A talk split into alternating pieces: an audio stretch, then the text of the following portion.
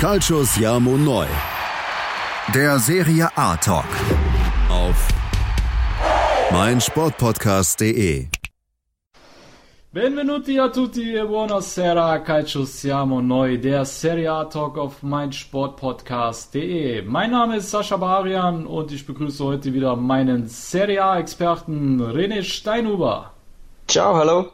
Hallo René, heute musst du mal alleine die Moderation übernehmen, denn unser Dottore ist aus privaten Gründen leider verhindert, deswegen musst du heute quasi alleine auflaufen. Kriegst du das hin? Ja, ich hoffe. Ja, sehr schön. Mal schauen. Rückendeckung kriegst du auf jeden Fall von Giampiero, unserer Eieruhr. Die ist mit dir auf dem Feld. Ja, da kann schon nichts mehr schief gehen, Genau, wenn so Giampiero dabei ist. Ja, also ganz alleine bist du also nicht. Von daher bin ich da auch guter Dinge, dass wir das äh, hier auch zu dritt hinbekommen. Und heute fangen wir mal chronologisch mit dem Spieltag an. Ja, normalerweise haben wir immer Juve und Milan am Ende des äh, Podcasts behandelt, aber heute würde ich sagen, fangen wir chronologisch an, denn Juve hat im Derby della Italia äh, schon am Freitag ran müssen gegen Inter. Und ja, es war auf jeden Fall eine sehr packende Partie. In Hälfte 1 zeigten beide Teams, äh, wie toll der italienische Fußball sein kann, machten richtig Werbung für diesen. Beide Teams waren auf Augenhöhe. Mit, mit bisschen Glück wären die Nerazzurri sogar fast in Führung gegangen in der ersten Halbzeit, als Gagliardini den Ball aus wenigen Metern an den Pfosten setzte. Nach der Pause flacht die Partie dann ja, etwas ab, wobei die Gastgeber die äh, das Spiel an sich rissen und verdient durch Mario Mandzukic äh, Ma- Mandzukics Kopfballtor in Führung ging. Er erzielte damit sein siebtes Saisontor und ja, dann warf Inter nochmal alles in die Waagschale, doch die schwarz-weiße Bastion hielt dem Druck der Gäste stand. Und aufgrund der starken zweiten Hälfte ging der Sieg für La Vecchia Signora in Ordnung. Der italienische Rekordmeister zieht nun mit acht Punkten Vorsprung seine einsamen Kreise an der Spitze der Serie A. René, wer waren für dich im Derby d'Italia die Protagonisten? Ja, allen voran möchte ich mal zuerst auf Juventus eingehen und dort auf die Protagonisten. Äh, Für mich der Hauptprotagonist in dem Fall ähm, war mit. Massimiliano Allegri hat es ähnlich gesehen. Ähm, Chiellini. Ja. Er selbst sagte nach dem Spiel dann auch, Giorgio ist für ihn derzeit der beste Verteidiger der Welt. Ähm, in diesem Spiel war er für mich absolut im Monstermodus. Also Chiellini war extrem präsent, extrem zweikampfstark. Er, ja, er hat einfach das, das gewisse Siegergehen und er strahlt das auch auf die anderen Mitspieler aus. Ähm, das ist ein, ein, ein, ein, Typ, ein Gewinnertyp, einfach, der was vielleicht Inter ein wenig fehlt, allein, äh, so vom Charakter her, was Chiellini alleine ausstrahlt. Also Chiellini war, war für mich äh, sehr beeindruckend und stark. Er hatte auch äh, sechs Torverhinderungen, hat von seinen äh, Zweikämpfen nur einen einzigen verloren. Und ah, ja, der, er war in der Luft gut. Er hatte vier Wiedereroberungen. Also Chiellini hat mir auch im Ganzen, aber auch wie, wie der Eindruck war von ihm extrem, extrem gut gefallen. Und man muss auch noch jemanden aus der Viererkette hervorheben, und zwar äh, Cancelo, der das Spiel sehr variabel gestaltet hat, hat links gespielt in der Viererkette, hat rechts gespielt in der Viererkette und hat dann auch das entscheidende Tor auf links dann sehr stark vorbereitet. Also Cancelo hat allgemein eine, eine sehr gute äh, Saison bis jetzt und war auch in, in diesem Spiel sehr stark, obwohl er anfänglich und, und das hat auch Allegri nach dem Spiel gesagt, vor allem, vor allem mit äh, Matteo Politano äh, Probleme hatte. Ja, ähm, Ja, der war stark aufgespielt, der Polizei. ja, Stimmt. ja. Er, hat, er hat sehr stark aufgespielt und, und Cancelo hat da ein bisschen Probleme, aber äh, Allegri und Juventus ist da einfach flexibel genug, um auf das Ganze zu reagieren und er stellt halt dann einfach äh, die Viererkette neu auf, indem er die Außenverteidiger umstellt und das Problem ist dann mehr oder weniger gelöst oder ähm, äh, ja, Ja. der Chilio hat sich dann etwas leichter getan halt dann. Also das war Die Schiebel Das war ja so auch, ein- die ja auch die etwas defensivere Variante der beiden, ne? genau. Und das zeigt ja dann auch wieder mal, wie flexibel diese alte Dame ist. Ne? Also wenn man sich den Namen alte Dame anhört, dann erwartet man eher etwas Unflexibles. Genau. Aber, aber Juve ist ja wirklich fast in allen Mannschaftsteilen so flexibel aufgestellt, dass man sogar die Flügelverteidiger miteinander rotieren kann, ohne dass es großartig auffällt. Genau. Zu Chiellini wollte ich auch noch eine kurze Anekdote erzählen, der ähm, ich weiß nicht, ob du es mitbekommen hast, als Juve gegen Florenz gespielt hat, vor, ich glaube vor zwei Wochen war es, da haben die ja den äh, Fiorentina-Coach Pioli gefragt, wen er, wen er der alten Dame am liebsten wegnehmen würde, wenn er dürfte. Und er hat nicht Cristiano Ronaldo gesagt, sondern er hat gesagt, ich würde ihnen Chiellini wegholen. Ja?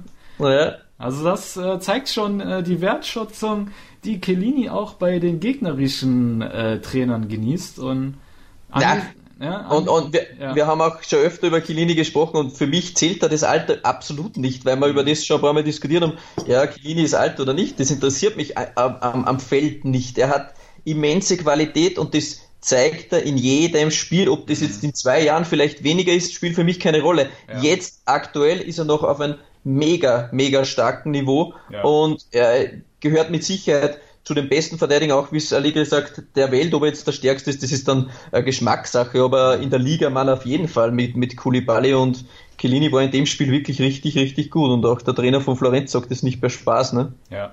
Ja, und der, jetzt stell mal vor, Chiellini wäre nicht gut gewesen, weil Bonucci hat ja 100% seiner Luftduelle und seiner Zweikämpfe verloren. Und wenn dann Chiellini auch noch ausfällt, dann hast du hinten natürlich richtig die Lampen. Ja, ja, klar. Ja, ja. Mhm.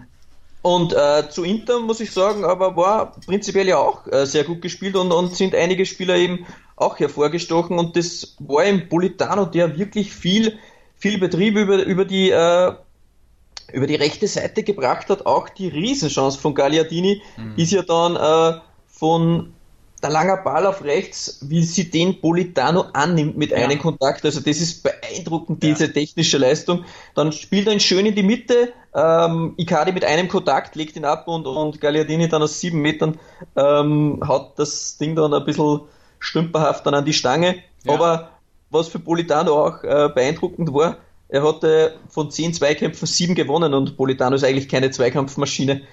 das muss man auch sagen. Ja, ja. Und er hat alle seine, seine Dribblings äh, gewonnen mhm. und hatte in dieser kurzen Zeit 43 Ballkontakte. Das ist für einen Flügel relativ viel. Wenn man das jetzt vergleicht mit dem Berisic, der hatte in, in, in 90 Minuten äh, 20 Pässe gespielt auf der anderen Seite. Also das ist dann schon ein, ein großer Unterschied. Ja. Ja, aber bei Perisic kann man momentan generell so ein bisschen beobachten, dass der nicht mehr so ähm, auf seinem Niveau ist, was er mal hatte, oder? So die letzten ja, Wochen? Äh, Perisic ist für mich nicht die letzten Wochen. Ich würde ein bisschen weiter zurückgreifen, seit der WM eigentlich. Ähm, Finde ich, hat Perisic nicht mehr die, die Form gefunden. Er wirkt etwas, etwas träge. Lethargisch, ähm, lethargisch. Ja, ja, genau, lethargisch. Mhm. Man, man kennt es öfter von Spielen, äh, von Spielern, äh, die bei einer WM gespielt haben und relativ weit gekommen sind, dass sie dann im Herbst müde sind. Ähm, die Milinko, meisten, Milinkovic Savic beispielsweise auch. Seit der WM ist der auch nichts mehr, ne? Ja, ja, mhm. stimmt auch, ja. Es ja. ist für Spiel, viele Spieler ist es dann scheinbar too much oder, mhm. oder sind sie es nicht gewohnt auf, auf diesem Level. Äh, ich weiß es nicht. Also für Perisic ist es jetzt ja auch eine Zeit lang her gewesen, wo er Champions League dann jede zweite Woche mit Meisterschaft kombiniert und scheinbar nagt das an seinen Kräften ein wenig und mhm. für mich ist, ist Ivan Perisic momentan ein, ein Schatten seiner selbst, also mhm. wirklich schwach und für mich auch beim Spiel gegen Juventus mit der Schwächste. Ja, und seine, Zahlen, seine Zahlen sind auch nicht gerade überragend. So. Ich meine, er hat jetzt 14 Spiele auf dem Konto und hat nur zwei Tore und zwei Torvorlagen bisher geliefert. Ist wirklich nicht viel, ne? wenn man das äh, bedenkt, wie stark das ja im Vorjahr war, ist das eigentlich sehr, sehr wenig. Ja, ja. Ja, was war eigentlich mit unserem Torphänomen Mauro Icardi? Ja, unfassbar. Also Mauro Icardi braucht normalerweise nur einen Torschuss für ein Tor und das hat dann Juventus relativ gut gemacht. Sie haben nämlich keinen einzigen Torschuss von Mauro Icardi zugelassen. Mauro Icardi hatte keinen Schuss aufs Tor und auch nicht neben das Tor. Also er hat er war komplett abgemeldet. Er hatte überhaupt keinen Auftrag in, in, in diesem Spiel und hatte auch nur insgesamt 19 Ballkontakte. Also wow.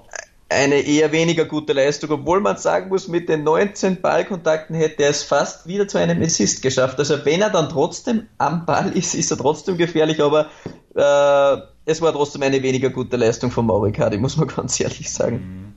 Ja. Okay, dann ähm, Worauf ich auch noch eingehen wollte, war die Aktivität der beiden Trainer. Wie hast du die Einwechslung von beiden gesehen? Welche Auswirkungen haben die, die äh, Einwechslung auf das Spiel gehabt? Also für mich mit spielentscheidend. Äh, Spalletti in diesem Fall hat einen großen Anteil daran, dass Inter das Spiel verloren hat.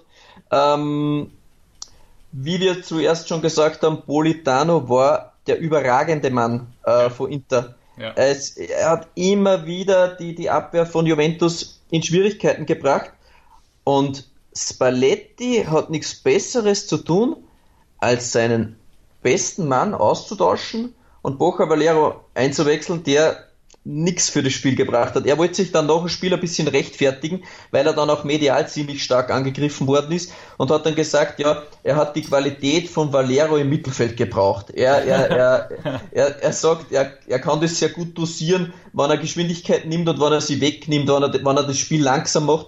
Und das war aber irgendwie genau das, was Inter nicht gebraucht hat. Sie haben eher die Kreativität und die Schnelligkeit von Politano und die Flexibilität von ihm gebraucht. Und er hat es einfach in Minute 58, glaube ich, ist er rausgegangen, ja, genau. vollkommen beendet. Also das war leider eine vollkommene Schnapsidee und für mich war das Mitspiel entscheidend, warum das ähm, nichts mehr geworden ist bei Inter. Ja, mhm. Keter Balde, der was dann eingewechselt worden ist, war bemüht, aber unauffällig und, und Lautaro, äh, Lautaro Martinez war wieder sehr, sehr unglücklich. Ja, er hat ein paar Szenen im 16er gehabt, und, und schließt meist dann überhastet ab. Ja, bei ja. ihm ist ein bisschen der Wurm drinnen.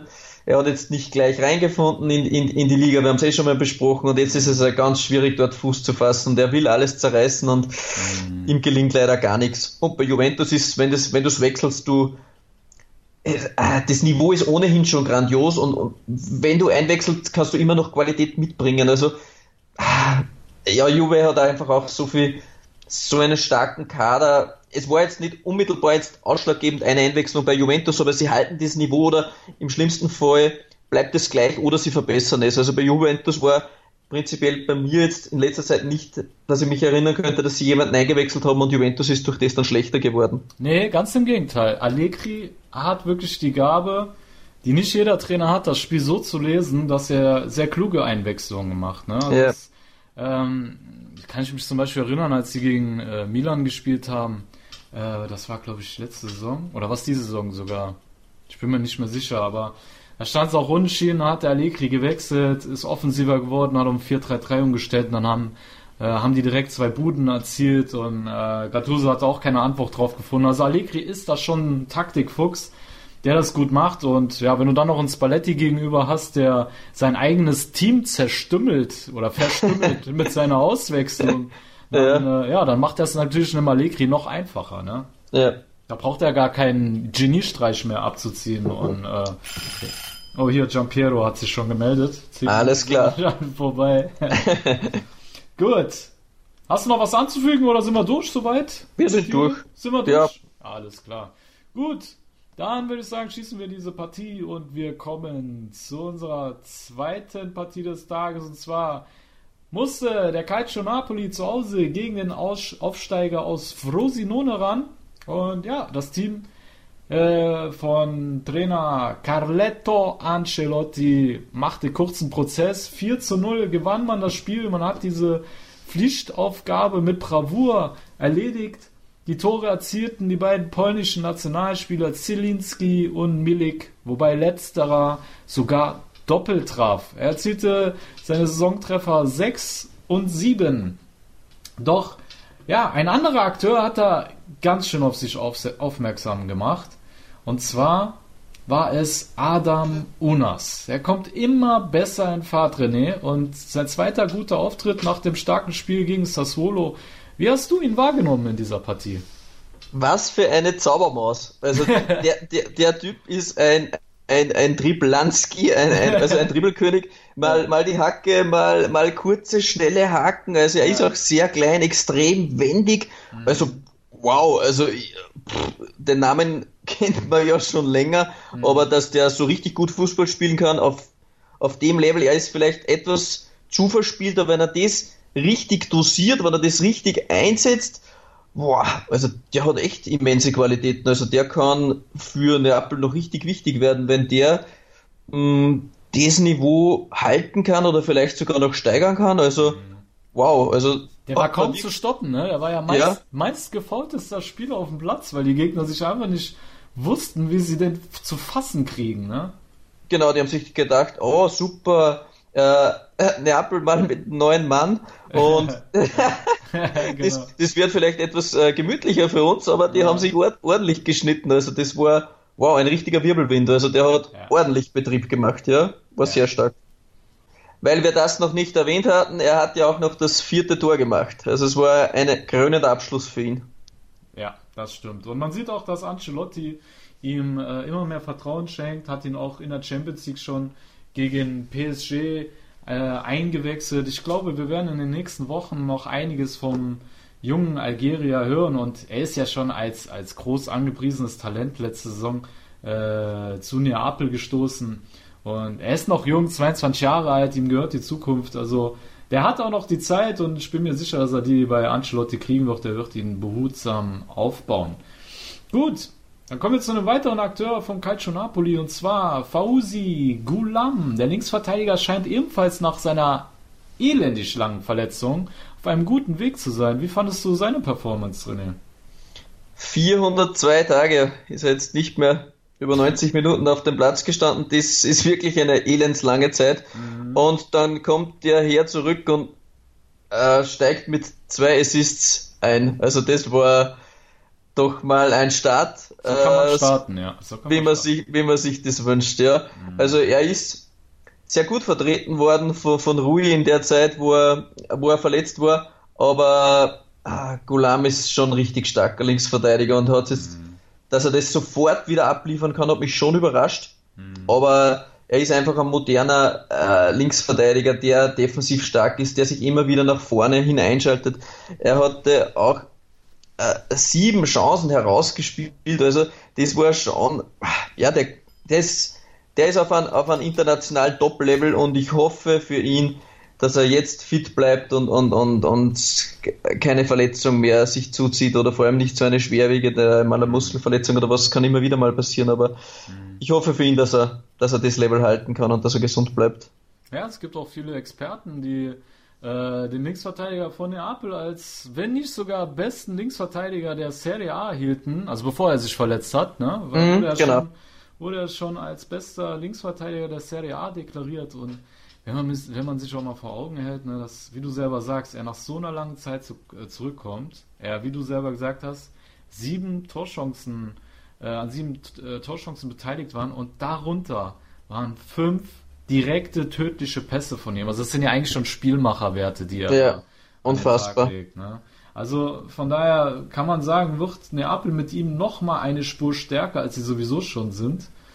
Und ich bin gespannt, wie das auch mit Gulam weitergeht und wünsche ihm auch viel Gesundheit. Ja, dann hat sich äh, Carlo Ancelotti auch noch für einen ganz jungen Mann in der Innenverteidigung entschieden. Und zwar Sebastiano Luperto, ein 1,91 Meter großer Italiener, gerade mal 22 Jahre alt. Ich selber hatte ihn jetzt nicht wirklich auf der Rechnung. Luperto kam zu seinem dritten Einsatz, wurde schon gegen Milan eingewechselt, dann hat er gegen den Toro schon 74 Minuten gespielt und dann jetzt volle 90 Minuten gegen den Aufsteiger, hat eine ja, solide Leistung an den Tag gelegt und äh, wir werden ihn für euch auf jeden Fall weiterhin im Auge behalten und gucken, wie er sich an der Seite von Kalidou Koulibaly entwickeln wird. Alles klar. René, würde ich sagen, machen wir das Spiel hier auch zu. Ne? Perfekt. Bevor Piero sich hier wieder meldet. Und dann würde ich sagen, gehen wir in die Werbung und sehen uns nach der Werbung dann wieder zur nächsten Partie und zwar Cagliari gegen die Roma. Bis gleich. Zirbelnuss ist eine Wappenfigur in Form des. Auf die Zirbelnuss.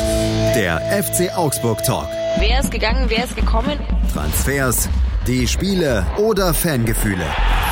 All das und mehr im FCA Talk. Optimal vorbereitet auf die Saison des FC Augsburg. Auf meinsportpodcast.de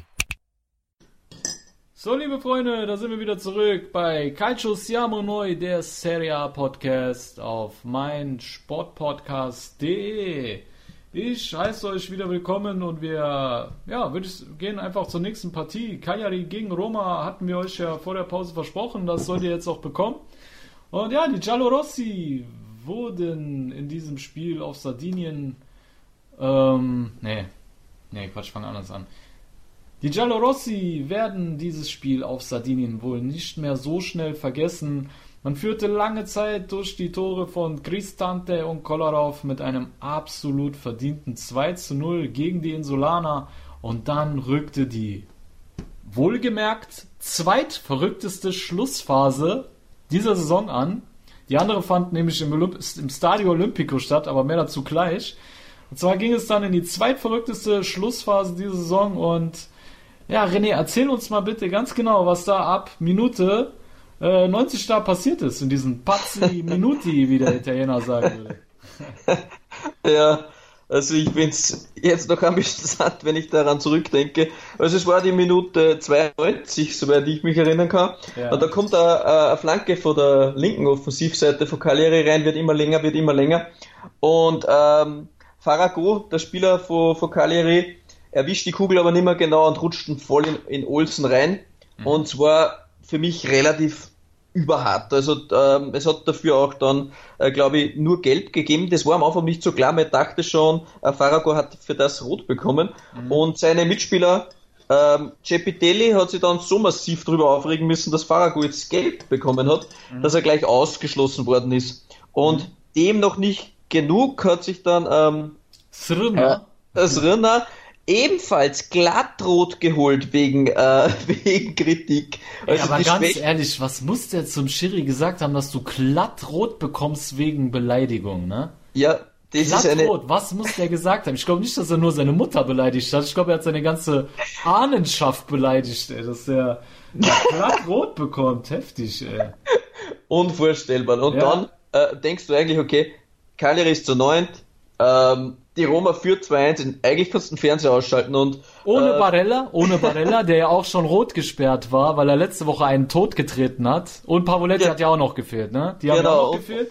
Der Topscorer hat auch nicht äh, gespielt. Und ja. dann, bis sich die Situation dann wieder beruhigt hatte, war die Minute 94 und 11 Sekunden. Ich habe das noch relativ genau in Erinnerung und habe auch die Highlights dann noch drei, vier Mal angesehen, weil ich weil ich es einfach nicht glauben konnte, was da tatsächlich passiert ist. Und Olsen hat den Ball, Abstoß knallt ihn nach vorne mhm. und Cagliari bleibt aber schon mit drei Leuten so, ja, so gut 30, 40 Meter vom Tor stehen. Mhm. Und die Roma mit, mit einer Fünferkette. Mhm. Und der Ball auf dem Mittelfeldspieler, der köpft ähm, in, in, ins, ins Zentrum und dann knallt einfach von Cagliari einer zwischen den Innenverteidigern den Ball durch und es ist äh, Sau, glaube ich, ja, Sau, der durchläuft ja, ja.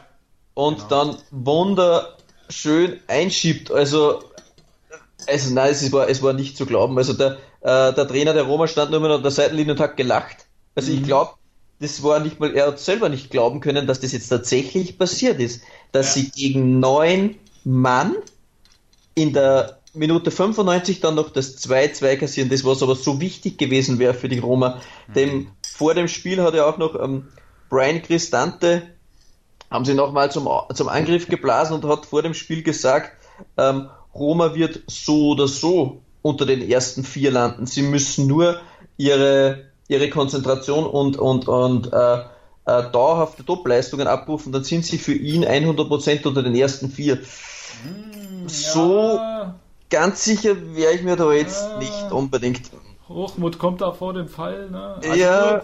Ob man das jetzt schon als Hochmut äh, bezeichnen kann, ich meine, so, so falsch liegt der jetzt auch nicht. Personell kannst du schon mehr aus dem Team rausholen, wenn alle Klar. auf ihrem Leistungsniveau wären, aber ja gut, sind aber, halt aber, die, ne? aber die Roma hat aber auch keinen Kader, wo du davon ausgehen kannst, dass du 100% oder den ersten vier bist. Das ist ein bisschen respektlos aus den anderen gegenüber, die ja. doch auch starke Mannschaften, die was vor ihnen liegen. Also mhm. ja, man wird, man wird sehen. Ganz abschreiben kann man sie noch nicht, aber mhm. so ein Spiel bricht dich einmal moralisch ganz sicher. Wobei man aber auch zum Schutze der Roma anfügen muss, dass natürlich auch viele verletzte Spieler äh, gefehlt haben. Zum Beispiel Daniele De Rossi verletzt, hat mhm. ja schon eine Knieverletzung, fehlt deswegen dann äh, Dzeko wegen einer Oberschenkelverletzung fährt jetzt ein paar Wochen aus. Dann hast du Lorenzo Pellegrini, der in den letzten Wochen auch einer der Leistungsträger war, der fällt wegen einer Muskelverletzung aus. Und dann auch noch Stefan El Sharawi, der ja eigentlich einer der Leistungsträger auch in den letzten ja. Wochen war für die Roma wirklich gut drauf ist. Die Saison fehlt auch wegen einer Muskelverletzung. Das sind schon vier potenzielle Stammspieler, die äh, der Roma und äh, die Francesco da gefehlt haben. Ne? Genau. Auch Karstop fehlt ihnen immer wieder mal. Der ist, hat sich eigentlich auch nie erholt von seiner langjährigen Verletzung. Hat er jemals eigentlich eine Rolle gespielt bei der Roma, seitdem er da ist? Ich glaube fast nicht. Ne? Nein, ich glaube, er hat immer zwei Spiele gemacht, glaube ich, und dann war er sofort wieder verletzt. Also, ja. aber der ist aber schon als großer Hoffnungsträger da in der Rechtsverteidigungsposition gekommen Absolut. und der hat wirklich sehr, sehr viel Pech. Ja, ich weiß noch, Bayern war auch an ihm dran. Bayern wollte den unbedingt haben, den Castop, und dann ist der zu Roma gegangen. Ne? Ja, und was vielleicht noch für das Tor zu sagen ist, also ähm, nach dem Spiel hat der, dann der, der, der Siegtorschütze Sau gesagt, er will das Tor unbedingt seinem ehemaligen Freund und früheren Teamkollegen Davide Astori widmen. Oh, ähm, schöne Geste. Sehr schöne ja. Geste. Sehr schön. Das ist auf jeden Fall lobenswert, ja. Ähm, dann würde ich sagen, lass uns noch schnell auf ein Roma-Talent eingehen, was jetzt vielleicht in dem Spiel nicht unbedingt die beste Figur gemacht hat, aber in den letzten Wochen und aufgrund, dass unsere Aufnahme letzte Woche aus technischen Gründen leider im Nirvana verschwunden ist, ähm, lass uns mal über Nicolo Zaniolo reden, weil ich finde, äh, ihm gebührt da schon eine kleine Einschätzung von dir, äh, weil ich persönlich habe ihn in den letzten Wochen ziemlich auffällig erlebt. Wie, wie siehst du jetzt seine Entwicklung unter Di Francesco?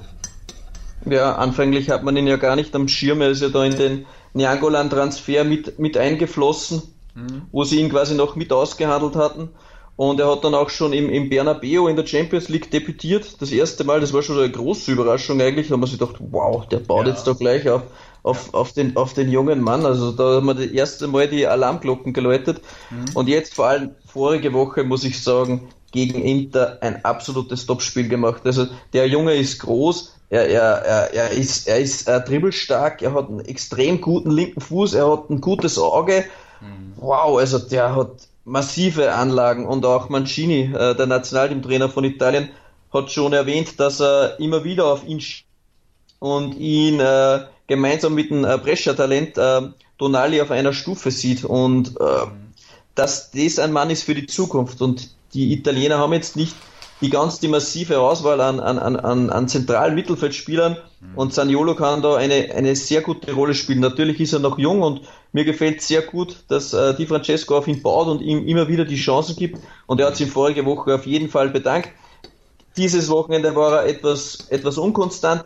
Aber er hatte auch in diesem Spiel einige Chancen. Also ich kann mir da an zwei Situationen erinnern, wo er sehr gut zum Abschluss gekommen ist und einfach ein bisschen Pech gehabt hat. Mhm. Aber von den Anlagen her gefällt mir Zaniolo richtig, richtig gut. Ja, vor allem, äh, ich finde, was ihn ausmacht, ist, dass er nicht so dieser typische Zehner ist, der quasi mit der Defensive nichts am Hut hat oder so, sondern dass er wirklich ein Zehner ist, der sich auch, äh, ah, hier Giampiero wieder, äh, der sich auch gegen den Ball einschaltet und da auch eine gute Figur macht, wie ich finde. Also der äh, weiß auf jeden Fall gegen den Ball auch zu überzeugen, dass er im heutigen modernen Fußball ist sowas ja sehr, sehr wichtig.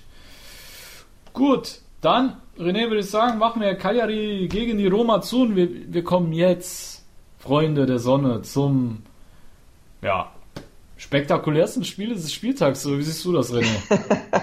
Kann ja, man so sagen, oder?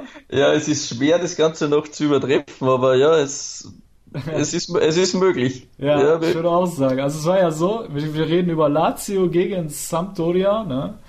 Und das Spiel endete 2 zu 2. Aber wie es dazu kam, war wirklich, also darüber kannst du ein Buch schreiben, weil Lazio dominierte ja das Spiel weitestgehend über 90 Minuten, kam aber bis dahin nicht über ein 1-1 hinaus. Die Tore erzielten Cavaliarella schon relativ früh in der Partie und Acerbi, der dann nach einem Standard oder nach dem Eckball, glaube ich, war es, ne? nach dem Eckball hat er dann ausgeglichen. Genau. Und dann brachen die verrücktesten neun Minuten der Saison an, ab der 90. Und jetzt bist du dran, René, was ist da passiert? also es startet, es startet mal mit dem Foul von Berezinski, der äh, rot bekommt und ja, wie weit wird das weg gewesen sein? 20 Meter vom Tor. Mhm. Und äh, Luis Alberto läuft zum Freistoß. Und es war unklar, es gibt äh, Beschwerden der Lazio-Spieler, Handspiel soll es gewesen sein und auch der Videoassistent schaltet sich ein und tatsächlich sieht man dann auch, der Ball wurde von Andersen äh, mit, dem, mit der Hand berührt und es gibt dann Elfmeter. Mhm. Äh, und mit der ganzen Verzögerung mit, mit, mit äh, Videoassistent äh, läuft dann Immobile in Minute 96 an und knallt den Ball dann, man muss sagen, schon, wenn man die Statistiken sieht, absolut verdient für Lazio dann auch, obwohl es zu spät war. Ähm, Im Endeffekt das verdiente 2 zu 1. Ich meine, sie hatten 27 Torschüsse, zum Tore hatte nur 5 und die, die Statistiken sprechen da eindeutig für sie und macht das äh, springt über die Bande, lässt sich in der Kurve feiern, alle Spieler hinten nach und schon äh, beim Roma-Spiel geglaubt, dass jetzt kannst du eigentlich den Fernseher abschalten. Ja. Unfassbar, alle, alle Dämme brechen und äh, das, das Spiel wird wieder angepfiffen mhm. und dann kommt einfach Slatan Saponara, sollte ich ihn, glaube ich, nennen, mhm. äh, im Ibrahimovic Weltklasse Style, also wer das Ibrahimovic Gedenkhacketrick. Ja, unfassbar. Ich mhm. glaube, es war bei der bei der EM äh, Schweden gegen Italien oder wo Slatan Ibrahimovic da so ein ähnliches Tor so verkehrt ja. mit der Hacke über die ja, unfassbar. Also jeder, der das Tor nicht gesehen hat, bitte schaut euch das auf YouTube oder wo auch immer an. Ähm, vor, allem, vor allem aber auch die Jubelszene von Saponara. Saponara. Die sollte man sich auch ja. anschauen, falls man es nicht schon gesehen hat.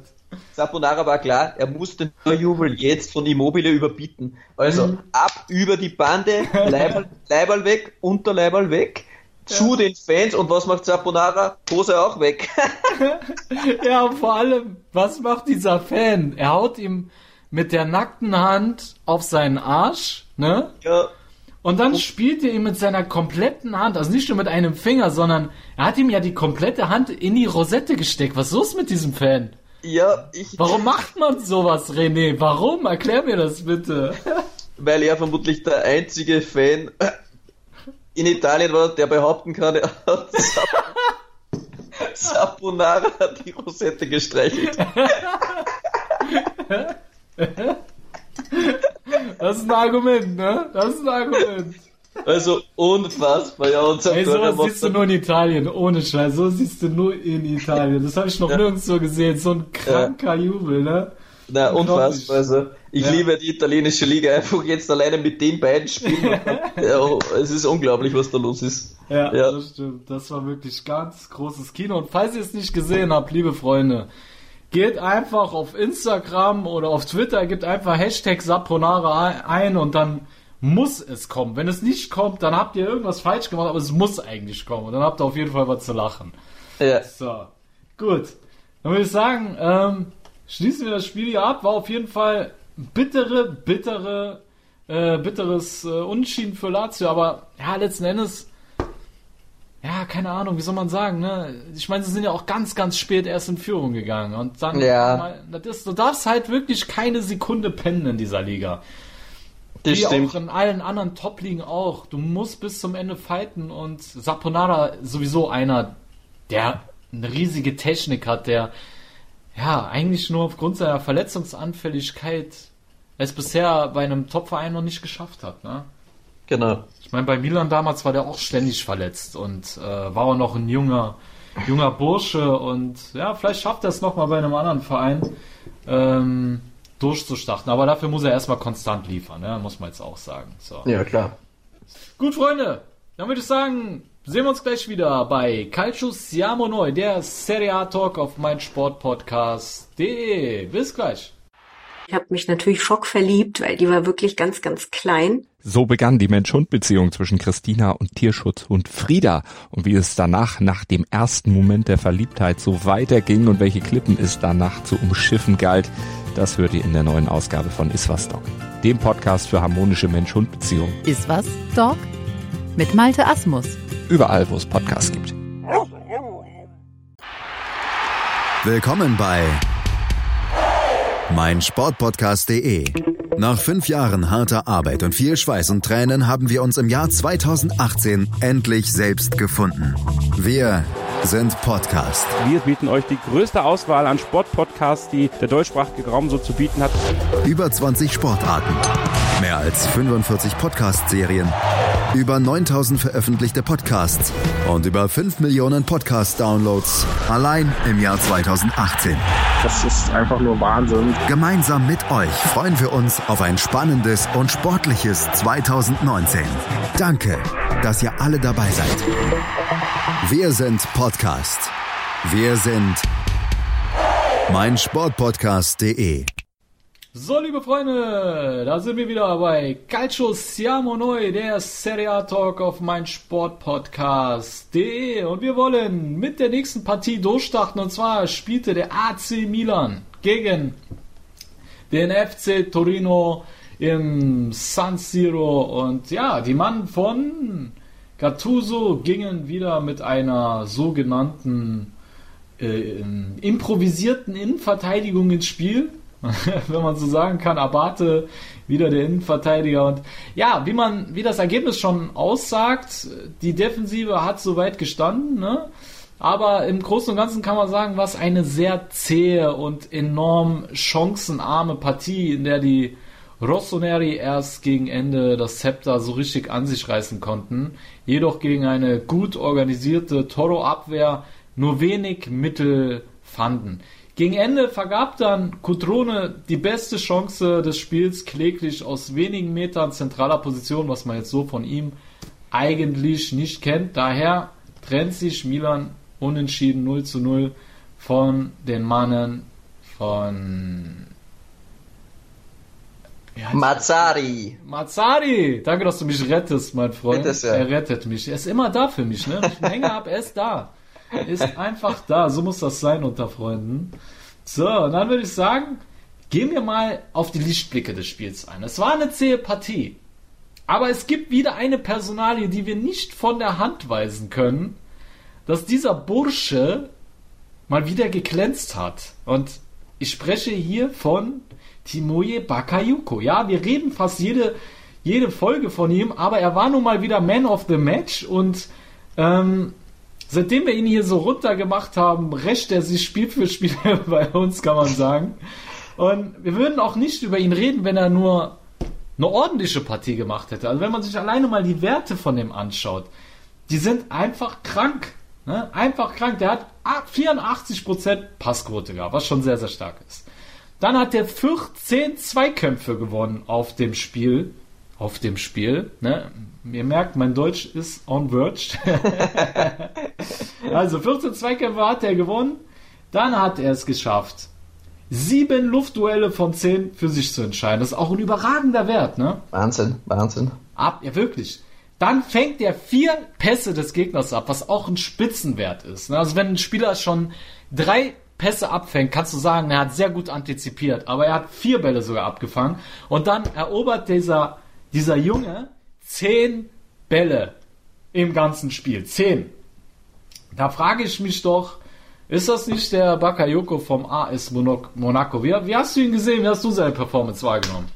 Na, unfassbar. Wir kommen einfach an Bakayoko nicht vorbei, dass wir uns über den Spiel unterhalten müssen. Also, äh, er hat sich, ich habe es jetzt nochmal äh, nachgeschaut, also in den letzten acht Spielen war er auf diversen Milan-Seiten fünf bis sechs Mal Man of the Match und ist auch von, von Footmob mehrmals zum Man of the Match gewählt worden und wir würden ihn nicht äh, behandeln, wenn er nicht so stark wäre. Also Bakayoko war in diesem Spiel wieder Ah, es war wieder, es war mächtig. Also wenn der im Mittelfeld schon in, in ein Laufduell geht mit, einem, mit einem Gegenspieler, das ist besser, der Gegenspieler dreht ab, weil er, er immer mit seinen, mit seinen langen Krakenfüßen immer wieder die Bälle wegspitzelt. Er ist, er ist, er ist so, so lästig, er ist immer am Mann, er, er antizipiert die Bälle gut und dann hat er auch noch die Dynamik, wieder an einem Gegenspieler vorbeizugehen. Also, mhm. Ah, es, es ist wirklich so, vom Stil her wie ein, ein, ein Patrick Vieira, wie man ihn da gekannt hat, so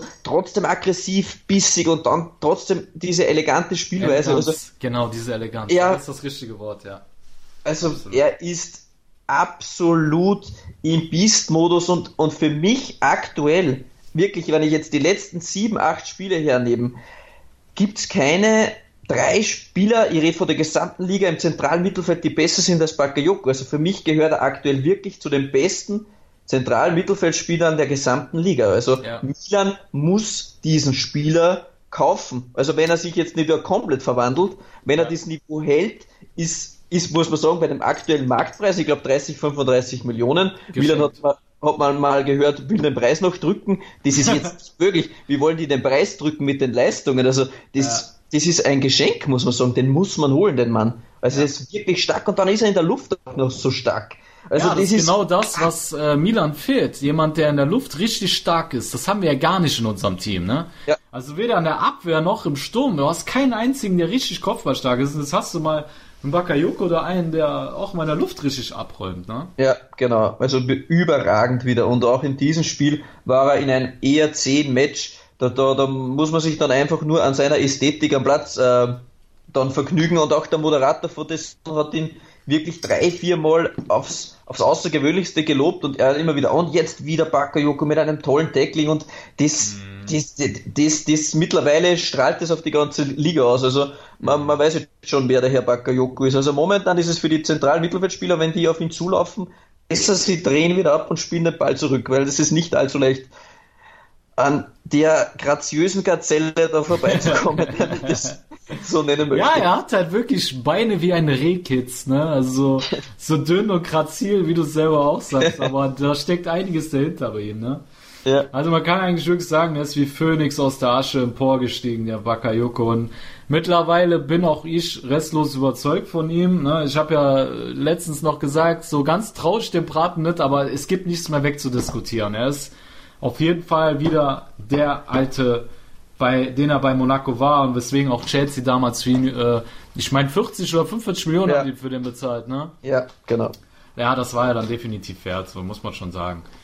Gut, kommen wir zum, zu einem weiteren Mann, wo wir auf jeden Fall drauf eingehen müssen. Und zwar, ähm, ja, ich, also wir müssen eigentlich schon über Ignacio Abate reden, oder was denkst du? Er hat sich das auf jeden Fall verdient, dass man ihn erwähnen. Ja, also ne? auf Ist ja jetzt der, nicht, nur, nicht nur dieses Spiel in der Innenverteidigung, sondern auch schon das letzte Spiel, ähm, hat er keine schlechte Figur gemacht, oder? absolut stark. Ja, er ist auch im, im, im, im Rausspielen also gut und er ist immer am Mann, also bei den Zweikämpfen, er ist äh, immer dort, wo es weh tut. Also Abate ist richtig lästig, er ist, er, er ist stark. So eine hier war- lästige Moskito. Äh, Ja, genau. Mann, Ich, ne? ich habe mir am Anfang gedacht, im Spiel hat relativ früh Geld bekommen und habe mir gedacht, für die Spielweise vor Abate, die ja jetzt so an dem Mann liegt, weil er ist relativ hart und immer knapp am, am Mann. Man dachte, das könnte unangenehm werden, könnte sein, dass er vielleicht mit Gelb-Rot gehen muss. Mhm. Aber er hat sich dann auf das eingestellt und äh, keine Gefahr von, von, äh, von einem Ausstoß oder sonst irgendwas. Und das war nur mein Gedanke prinzipiell, wie ich gesehen habe, Abate kriegt so, äh, sobald Gelb, aber da sind meine Vorurteile gegenüber Abate, die er halt in den letzten Jahren gehabt hat, weil er doch oft sehr unkonstant war, aber da fühlt er sich wirklich wohl und die Milan-Fans haben ja die schreien ja, wenn die Innenverteidiger-Kollegen, die Verletzten wieder zurückkommen. Jetzt soll Musacchio nächste Woche äh, wieder zurückkommen.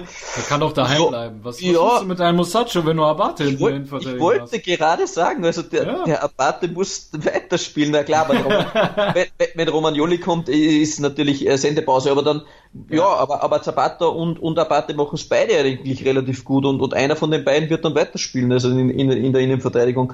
Aber Abate gebührt auf jeden Fall Lob und dass sie jetzt auch zu Null gespielt haben, auch Zapata mit einer sehr guten defensiven Leistung.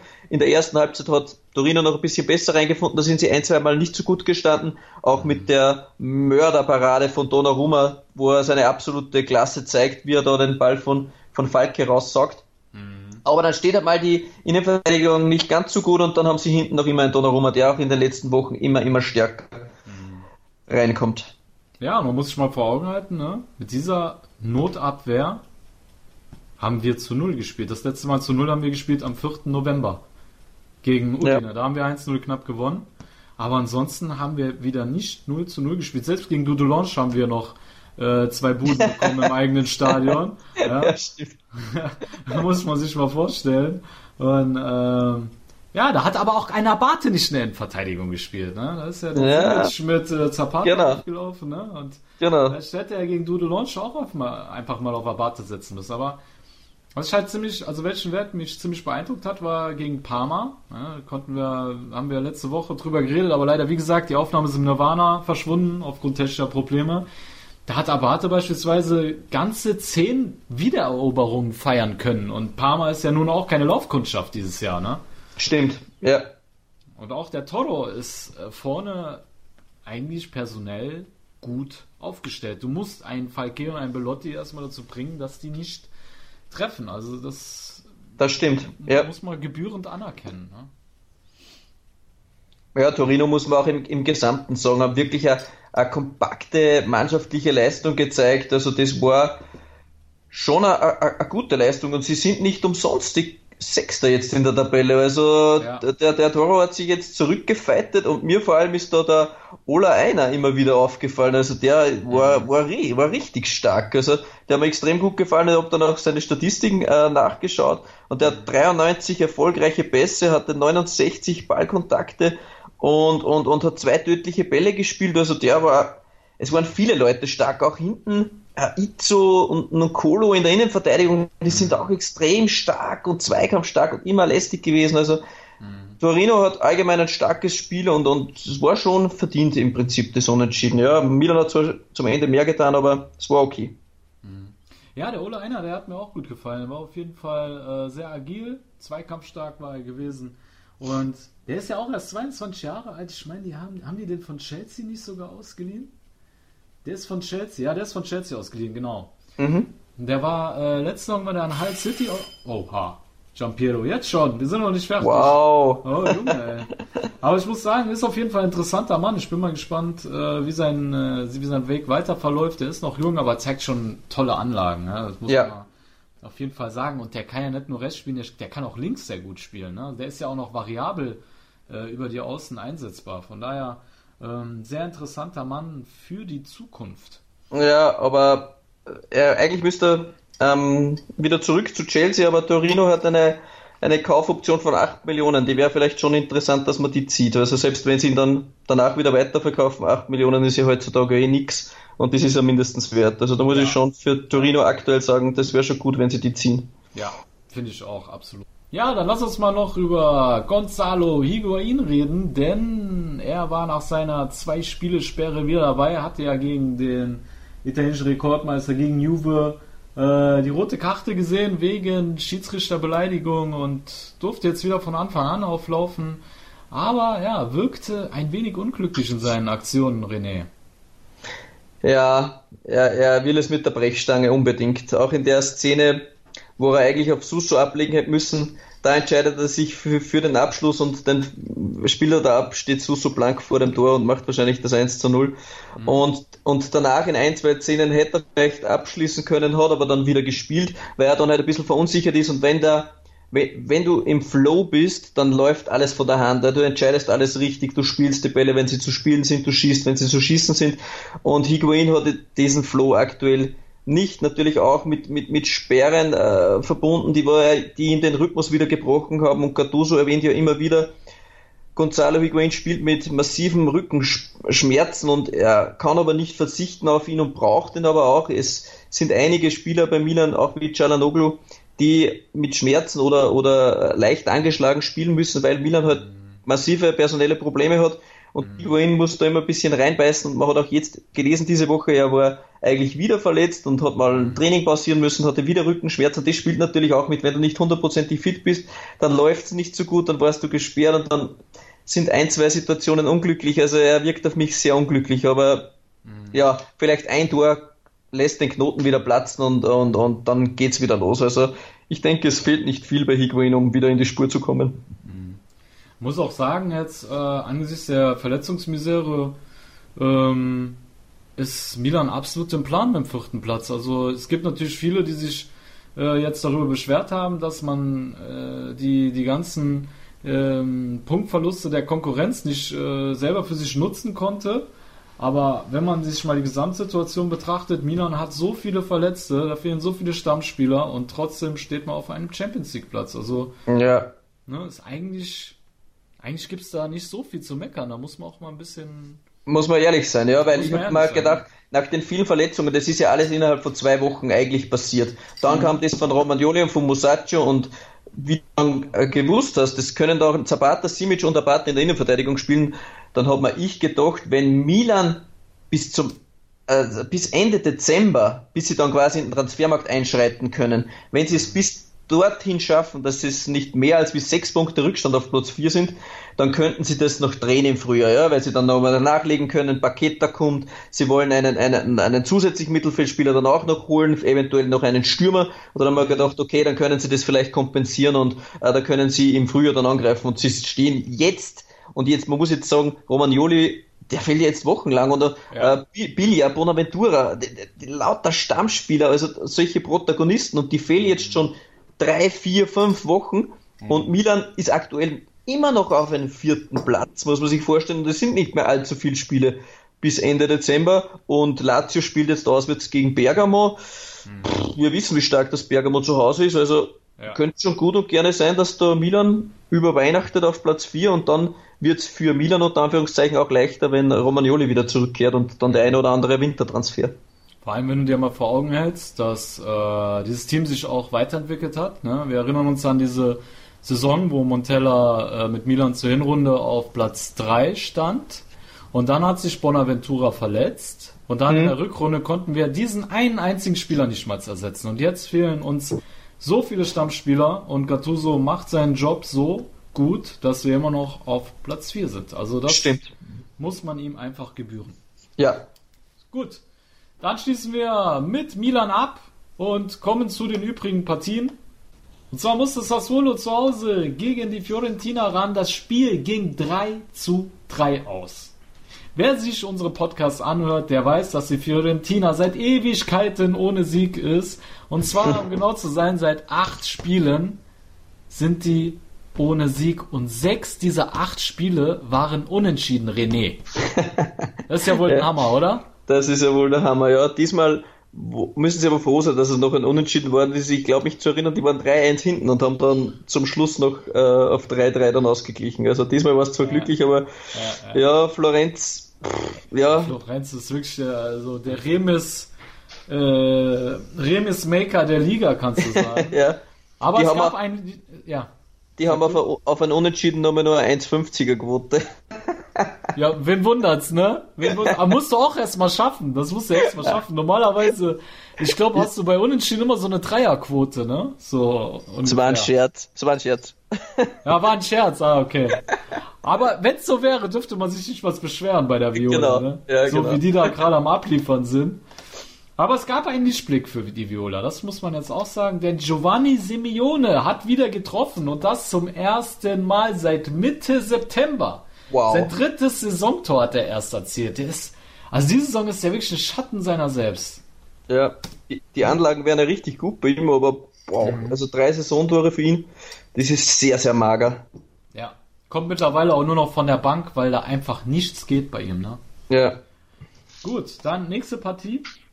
Empoli gegen Bologna. Und bei Empoli war ja vor wenigen Wochen dieser Trainerwechsel, wo wir uns noch drüber, also wo, als wir noch moniert haben, dass er so einen schönen Fußball spielt, der Vorgänger, falls du dich erinnerst. Ja, genau. Ja, aber Beppe Jacchini, der Nachfolger, seit seinem Amtsantritt ungeschlagen, ne? auch diesmal gewinnt er wieder 2 zu 1 gegen Bologna und hat jetzt in vier Spielen drei Siege geholt und einen Unentschieden. Wow, das ist richtig gut. Ja, gut ab. Man, also, ja, muss man ihm lassen. Also das macht er bisher sehr gut. Und bei Bologna steht jetzt laut der Republika äh, niemand Geringeres als Robby Donadoni vor seinem Comeback. Denn dieser mhm. soll Super Pippo ablösen, nachdem äh, der ehemalige Milan-Stürmer am 30. September seinen letzten Sieg mit den Rosso Blu einfahren konnte. Das ist Monate her. Ja, das wäre für Milan unangenehm, denn die müssen nächste Woche in Bologna antreten und so kurz vor Trainerwechsel. Wäre aber, aber vermutlich. Bisher, bisher ist noch nichts passiert. Ich habe noch die News gecheckt. Ja, ich auch. Ist noch nichts also, passiert. Ja. Und ich denke mir jetzt, ja, ich weiß nicht, ob es nicht noch das Milan-Spiel abwarten vielleicht, denn das ist auch für einen neuen Trainer eine unangenehme Situation, obwohl da hat er auch nichts zu verlieren, so kann man es auch wieder sehen. Ne? Also, mhm. ja. Ja, ich glaube auch, die warten über das Milan-Spiel ab ja. und und dann kommt der Donadoni zurück. Aber muss auch ehrlich sein. Also ich finde, ich weiß nicht, Pippo hat mich als Trainer nie wirklich überzeugt. Also egal, ich, ich finde, wenn ich Bologna sehe, ich sehe da auch nichts. Also ich sehe da keine, keine großartige Spielidee. Ähm, ich kann mich auch noch erinnern, dass Adil Rami gesagt hat, äh, Pipo Inzaghi ist der schlechteste Trainer, den er in seiner ganzen Karriere gehabt hat. äh, also ja, das ja. kommt nicht von ungefähr. Ne? Ja. Das kommt nicht von ungefähr so ein, äh, so ein Spruch. Ja, dann würde ich sagen, gehen wir zur nächsten Partie und zwar Parma spielte zu Hause gegen den Tabellenletzten gegen Chievo Verona. Das Spiel ging 1 zu 1 aus. Ja, und Chievo fährt in der Post-Ventura-Phase einen weiteren Punkt gegen den dritten starken Gegner ein. Ne? Man hat schon gegen Lazio unentschieden gespielt, man hat gegen Napoli unentschieden gespielt und Genau. Parma ist momentan ja auch keine Laufkundschaft und ja, ich würde sagen, Chievo beweist momentan schon eine gewisse Serie A-Tauglichkeit. Jetzt müssen sie mal drei Punkte einsammeln. Jetzt Genau, mal genau. Zeit. Hm. Genau, jetzt fehlen halt nur noch die Dreier, äh, um in der Klasse zu bleiben. Und ähm, wenn ihnen das auch noch gelingt, wer weiß, wie die Saison weitergeht. Dann spielte Udine zu Hause gegen Atalanta Bergamo. Man verlor das Spiel mit 1 zu 3. Und ja, Duvan Zapata mit einem Hattrick. War zwar kein lupenreiner Hattrick, aber immerhin drei Tore in einem Spiel. Ist auf jeden Fall schon mal ähm, eine Hausnummer, die er da abgeliefert hat. Und ja, Atalanta fährt nach zwei Niederlagen in Folge souverän drei Punkte ein und rangiert nur noch einen Punkt hinter einem Euroleague-Platz. Also die haben sich wieder gefangen und schnuppern an den internationalen Plätzen. Wogegen Udine mitten im Abstiegskampf ist. Sie sind auf Platz 17 mit nur einem Sieg aus den letzten fünf Spielen. Aber den haben sie gegen die Roma geholt, René. Mhm. Also bei der Roma geht im Moment einiges so. Da, da, selbst Udine gewinnt da. Das ist schon traurig mittlerweile. Ja, und ähm, jetzt die Frage, ob Davide Nicola dieses Udine, also die Ziprette, nochmals in die Spur bekommt. Er ist jetzt drei Spiele da, hat einen Sieg eingefahren, einen Remis, eine Niederlage und mit dem Sieg ist er gestartet. Ja, man muss schon sagen, der Kader von Udine gibt schon deutlich mehr hier als die aktuelle Ja. Tabellenposition. Also man kann jetzt Ja. nicht sagen, mit Udine muss man, äh, darf man nicht absteigen. Also dass man da, das ist, die müssen schon eher weiter nach oben schielen. Also das ist schon eine gute Mittelfeldmannschaft, die vielleicht, wenn sie einen guten Lauf haben, vielleicht ein bisschen nach oben auch schauen dürfen. Also da hinten haben sie eigentlich nichts verloren, weil Udine schon gute Leute im Kader hat. Ja, finde ich auch. Absolut, da musst du mehr rausholen. Also personell ist da schon mehr zu holen. Naja, dann kommen wir zur letzten Partie und zwar Genova spielte zu Hause gegen Spal Ferrara 1 zu 1 und ja, Piatek trifft wieder, hat sein elftes Saisontor erzielt, aber wieder vom Punkt. Und da scheint langsam die Luft raus zu sein bei ihm, denn aus dem Spiel heraus schaffte er es seit zwei Monaten nicht mehr zu treffen. Und äh, die letzten beiden Tore hat er jeweils vom Punkt erzielt. Ne? Irgendwie läuft es da nicht mehr so richtig ähm, bei dem jungen Polen. Aber wer weiß, vielleicht äh, kommt ja in den nächsten Wochen wieder mal eine Bude aus dem Spiel heraus. Man of the Match, aber wieder einmal Manuel Lazzari von Spal Ferrara. ne? Der Mann ist Den- einfach. Den haben wir schon Stark. öfter gelobt, ja. Ja, ja, er wird aber auch fast jedes Mal Man of the Match, wenn es bald Ja. spielt. Das ist überragend. Also der wird auf jeden Fall weg sein nach der Saison, wenn, wenn überhaupt. Ja, wenn ja. überhaupt bis Saisonende Ja. bleibt. Ja. Genau. Außerdem trifft der Mann ohne Abschluss wieder, Andrea Petagna. Er hat sogar fast zwei Tore gemacht, aber er traf einmal Aluminium oder die Stange, wie die Österreicher ja sagen, ne? Ihr sagt ja Stange. Ja. Oder? Bei Aluminium, genau. Und die Stange getroffen, sonst, ja. Hat er jetzt äh, fünf Tore in 15 Spielen erzielt. Ähm, kann man da noch sagen, der hat keinen Abschluss mehr, wenn er fünf Tore in 15 Spielen hat? Na, tut mir vielleicht ein bisschen Unrecht. Das kann man vielleicht bei Simeone sagen. Ja, ne? Kann man schon sagen. Also Petania, der macht auf jeden Fall eine bessere Figur wie der junge Gaucho, der Viola. genau. Ja, da würde ich sagen, René, sind wir soweit durch. Ich bin auf unsere Zeit gespannt, wie viel wir diesmal hier ähm, Ja, es- abgerissen haben. Aber ich habe ein gutes Gefühl. Ich habe ein gutes Gefühl. Ich glaube, wir waren so, ich sag mal so 47 Minuten, sage ich jetzt. Glaubst? Äh, Ich sag Keine Ahnung. Was sagst du? 55, schätze ich. Echt jetzt? Ja, ich glaube schon. Okay, er gibt uns mehr. Gibt Ja. uns mehr. Okay, die Wahrheit werden wir sehen, liebe Freunde. Ihr seht sie, wenn ihr den Podcast runterladet, dann seht ihr auf Ja. jeden Fall die Gesamtzeit. Und ja, bevor ich euch jetzt noch eine Frikadelle ans Ohr habe, würde ich sagen, machen wir hier Schluss an dieser Stelle. Ich möchte mich noch ganz Ja. kurz nochmal bei den bei unseren Partnerseiten nur ganz Ah, kurz ja, ja, äh, genau, ganz bedanken. wichtig. Alle voran bei AC Milan Kompakt, unbedingt alle Milan-Fans dieser Seite folgen, die machen echt tolle Arbeit.